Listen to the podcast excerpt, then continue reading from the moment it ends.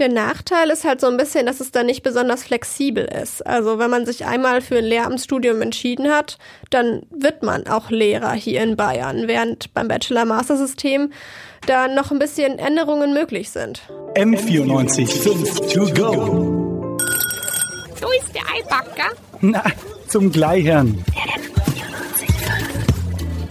Der erste Schultag in Bayern ist rum. Die Schultüten sind verteilt, die Erstklässler sind eingeschult und auch die Klassen sind verteilt.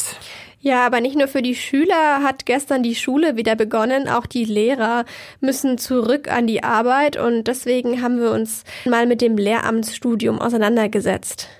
Genau, darum geht's heute im M495 To Go Podcast mit Florian Gut und Sophia Baumann. Also Sophia, du hast dich mit dem Lehramtsstudium beschäftigt, beziehungsweise vor allen Dingen mit der Frage, äh, was gibt's denn für Unterschiede in den Bundesländern? Denn äh, es gibt ja im, in den Schulen Unterschiede, äh, komplett unterschiedliche Schulsysteme, kom komplett unterschiedliche Lehrpläne. Also muss es ja eigentlich auch äh, Unterschiede in der, in der Lehrerausbildung geben. Ja, die gibt es auf jeden Fall. Ähm, es gibt riesige Unterschiede in der Lehrerausbildung im Studium. Ähm, hier in Bayern, das wissen wahrscheinlich die meisten, haben wir noch einen Staatsexamensstudiengang. Ähm, in ungefähr der Hälfte der Bundesländer in Deutschland haben wir aber Bachelor-Master-System. Und wenn man schon allein einen anderen Abschluss hat, macht das schon ganz schön viel aus. Okay, hat jetzt, glaube ich, schon beides seine Vor- und Nachteile, Staatsexamen, äh, Bachelor, Master. Du hast ja auch mit, mit Betroffenen gesprochen. Wie geht's denen damit? Also sowohl jetzt in Bayern als auch in anderen Bundesländern? Ja, das ist immer ein bisschen zwiespältig. Also ähm, hier in Bayern ist der Vorteil am Staatsexamen, dass der Staat festlegt, ähm, was die Lehrer können müssen am Ende. Wir haben dazu auch mit dem Kultusminister Michael Piazzolo gesprochen, der eben uns gesagt hat, dass Bayern unbedingt weiter am Staatsexamen festhalten will. Insbesondere auch, weil im Gegensatz zu einem Bachelor- und Masterstudium, in dem natürlich dann die Hochschulen, die Universitäten äh, wesentlich mehr Freiheiten haben, wie sie es gestalten, bei Staatsexamen, wir kennen das natürlich bei den Juristen genauso und bei den Medizinern, der Staat auch die äh, Voraussetzungen definiert. Der Nachteil ist halt so ein bisschen, dass es dann nicht besonders flexibel ist. Also wenn man sich einmal für ein Lehramtsstudium entschieden hat, dann wird man auch Lehrer hier in Bayern, während beim Bachelor-Master-System da noch ein bisschen Änderungen möglich sind. Ja, ist ja klar, wenn du quasi schon Kurse in die Richtung gemacht hast und also jetzt einen Bachelor beispielsweise in, keine Ahnung, du willst Englischlehrer machen und dann einen Bachelor in Anglistik machen, dann kannst du immer noch sagen, ach, äh, ist vielleicht doch nicht so eine gute Idee. Ja. Die Frage ist halt, ob dann nicht noch weniger Menschen Lehrer werden, wenn sie quasi immer noch umsatteln können, oder ob im Gegenteil mehr Leute sich für ein Studium entscheiden. Ja, ist wahrscheinlich schwierig vorherzusagen, also ja. kann man ja zu pauschal nicht sagen.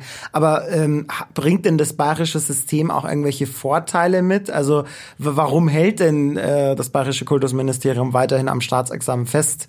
Äh, Gerade auch für, für die Studenten ist das ja eigentlich schon gut, wenn sie, wenn sie da flexibel wären.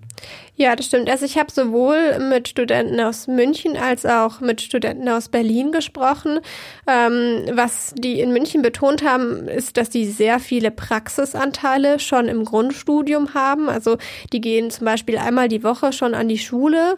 Und ähm, in Berlin scheinen die eben zumindest im Bachelor noch mehr einen fachlichen Schwerpunkt zu haben. Und ähm, das ist ja für Lehrer schon durchaus wichtig, dass sie viel Praxis haben. Und ich glaube, das schätzen gerade die Münchner Studenten hier sehr.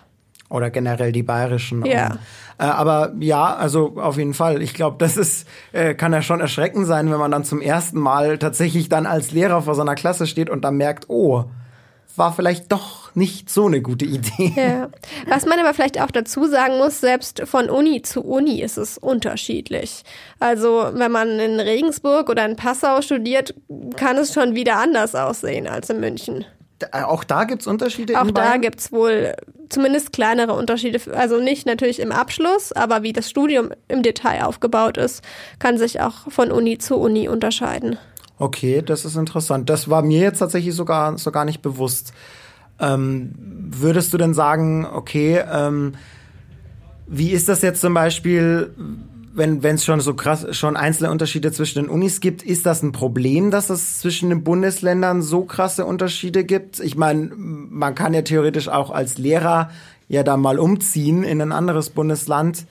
Kann man dann einfach da in einem anderen Bundesland auch als Lehrer arbeiten? Ja, ich habe zu der Frage mit Sibylle Siegling ähm, gesprochen.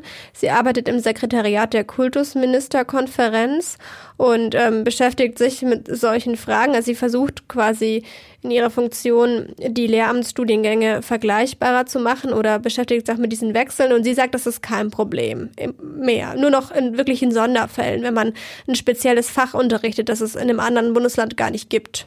Naja gut, katholische Religion ist jetzt in Berlin wahrscheinlich eher schwierig. Genau.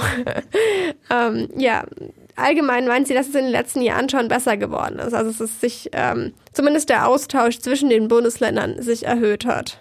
Okay, und, und wie geht's da den Studierenden mit? Also haben die irgendwie Angst davor, so, oh Gott, äh, das, das wird mal schwierig oder sagen, oder, oder schließen sie die, die, die auch der Meinung an und sagen, ach, eigentlich ist das für uns gar kein Problem, wir machen uns da überhaupt keine Gedanken?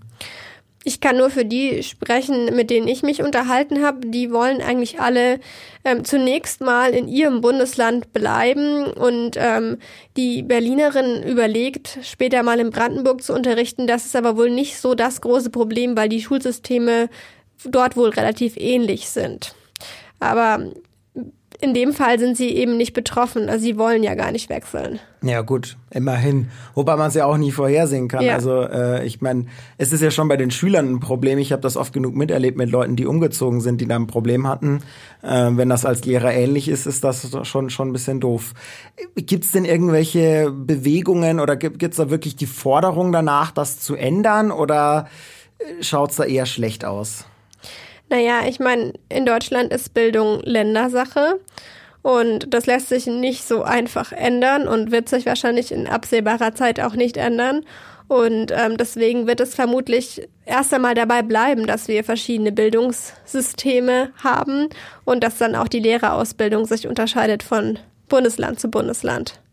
Also der Föderalismus in Deutschland hat äh, seine positiven Seiten, aber auch seine negativen Seiten wie man das dann jetzt eigentlich bei der Lehrerausbildung sieht, äh, ob es positiv oder negativ ist, ist, glaube ich, kommt drauf an, wie man sich's anschaut. Also ich glaube, man kann durchaus positive Seiten fürs Staatsexamen, aber auch äh, positive Seiten für Bachelor und Master finden. Auf jeden Fall. M94 5 to go.